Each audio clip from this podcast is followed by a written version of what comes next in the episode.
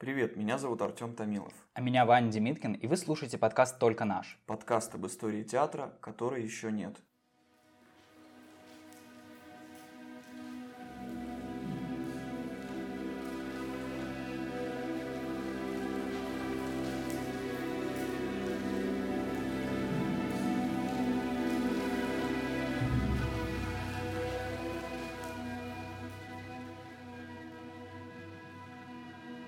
Изначально не было никакого смыслового центра, а было множество стремящихся друг к другу точек.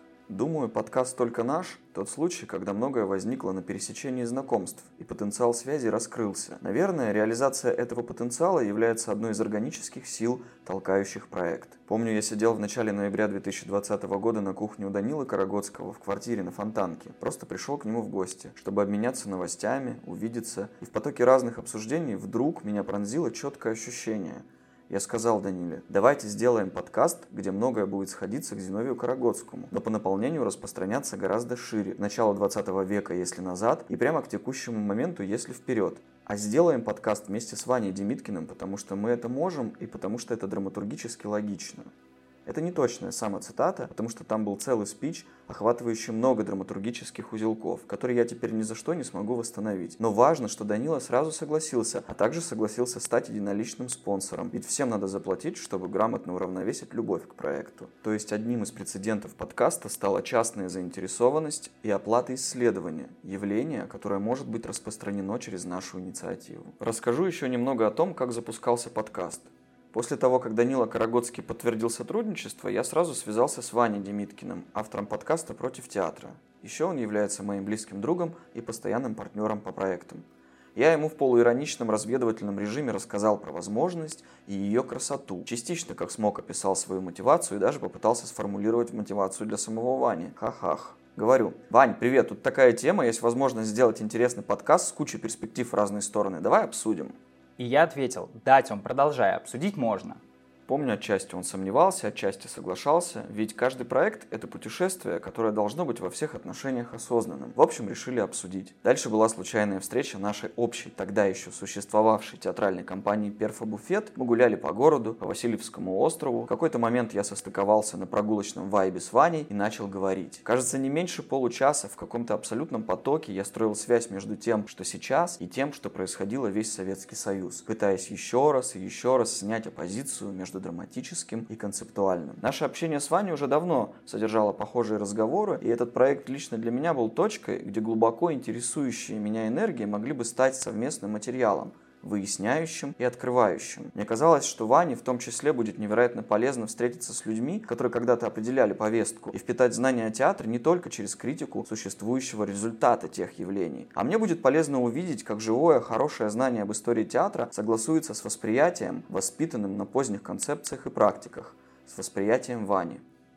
Фигура старшего Карагодского в силу обстоятельств не изученная, в силу обстоятельств полезная актуальному моменту с его комплексной работой над театром, плотным синтезом вопросов школы драматического мастерства и социальной работе в городе, и судом 1986 года, жестко очерчивающим тему власти, состояние комьюнити на тот момент, которое и сегодня во многих лицах остается. И мы имеем возможность сравнивать, как жили и поступали тогда, и что происходит сейчас. Не знаю точно, когда именно Ваня принял решение согласиться, и не уверен, что точно озвучу его мотивацию. Помню, что мой спич, который заканчивался на площадке у Невы, убеждал меня, и я очень хотел, чтобы Ваня согласился, так как видел в этом единственную возможность сделать проект. Один бы я не справился, ни технически, ни драматургически. Ну, или в итоге путем сверхусилий справился, только это было бы не так круто по ситуации проекта. Ведь идея была создавать не только информационный кейс, а перформативный процесс столкновений и пересечений, самих по себе обладающих формой. Ваня, что ты думал тогда на Неве? Как ты отреагировал на мое предложение и куда завела тебя реакция? Сначала я не относился к идее своего присутствия в проекте серьезно, потому что не обладал знанием в том типе театра, о котором идет речь, и, соответственно, не очень глубинно мог помочь тебе с этим проектом. Но я согласился, потому что воспринял разговор о Карагодском как возможность и даже необходимость сделать ресерч и погрузиться в то, чего я не знаю. В последнее время я много думаю о том, что знание об истории театра крайне локализовано. Оно находится в академическом гетто и совершенно не популярно, тогда как там, как и в любом другом другом знании или поле можно найти крупицы адекватного анализа реальности. и подкаст «Только наш» — это мой личный и наш совместный шаг по объединению близких нам инструментов и того знания, которое, казалось бы, не может здесь появиться. Но это лишь одна из мотиваций, с которой все началось. Большая часть была осознана уже в процессе работы, на что я и надеялся, когда соглашался. Ведь так в любом процессе. Вследствие глубокого погружения в тему рождается интерес и любовь к ней.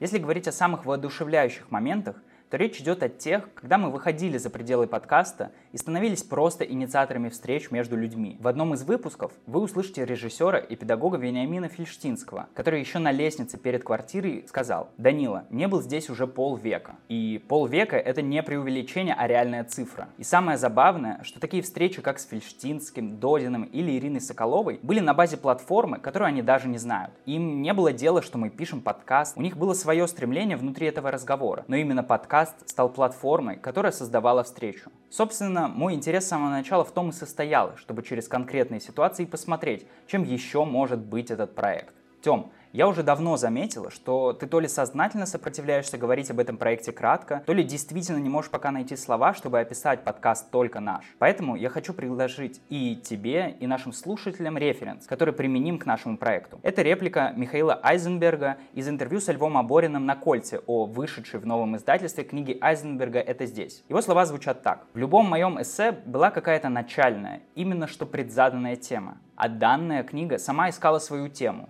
и свою форму, так и собиралась в ее поисках. Мне хотелось, чтобы в последовательности фрагментов не было предсказуемости, а была какая-то скользящая связь, подобная смене тем в живом разговоре. У разговора своя логика и своя пластика. Это, собственно, встреча двух родов речи внешний и внутренний. И в этой встрече разговор отчасти принимает у реальности ее стихийный и противоречивый порядок. Появление разделов имеет позднее происхождение. Это просто попытка как-то структурировать книгу. Именно структурировать, а не внедрить в повествование какую-то последовательность, историю. Выстраивание истории ощущалось бы как насилие, потому что в реальных сюжетах нет такой последовательности. Их закон обнаруживается задним числом. И мне кажется, что эта цитата очень похожа на то, как мы делали этот подкаст. Драматургия у этого проекта такая. От первого и до последнего выпуска мы движемся хронологически сквозь определенную линию развития театра в ходе 20 века. Но эта линия на самом деле не является исторически линейной. Мы с Артемом достаточно субъективно решаем, о чем и с кем говорить, а что оставить в стороне, руководствуясь лишь нашими интересами, поставленными друг другу задачами и чувством какой-то композиции. При этом у нас есть точка отсчета. Это Заяк Рогоцкий, от которого мы и расширяемся в оба направления. Поиска причин в начале века и следствий в сегодняшнем дне. Практически во всех выпусках у нас идентичное распределение ролей. Есть Артем, который выступает модератором разговора. Есть Данила Карагодский, сын Зия. Он присутствует как один из гостей в большинстве выпусков. Есть еще один гость или гости. Иногда они сами по себе являются артефактом описываемой эпохи, как в случае со Львом Додиным, Ириной Соколовой, Вениамином Фельштинским и Еленой Вольгуст. А иногда гостями оказываются современные исследовательницы. Юлия Клейман и Кристина Матвиенко, складывающие ту самую историю театра не столько из личного опыта, сколько из внешних источников. Лично я появляюсь приглашенным гостем последнего выпуска, и мы остаемся втроем. Я, Артем и Данила, разговаривающие о сегодняшнем дне и сегодняшнем театре. Нужно сказать, что мы с Тёмой не ставили перед собой задачи научно реконструировать эпоху. Нас интересовало то состояние знания и памяти, которым обладали наши гости. В одном интервью художник Тина Сигал сказал – Слухи – это один из способов существования истории. В нашем случае это не только слухи, но и все остальное. Подслушанные разговоры, личные беседы, архивы и книги. Конечно, все эти разговоры могли бы быть другими. Поэтому мы просто надеемся, что наш разговор окажется вдохновляющим для других и сподвигнет кого-то на новые исследования. В общем, поехали. Thank you.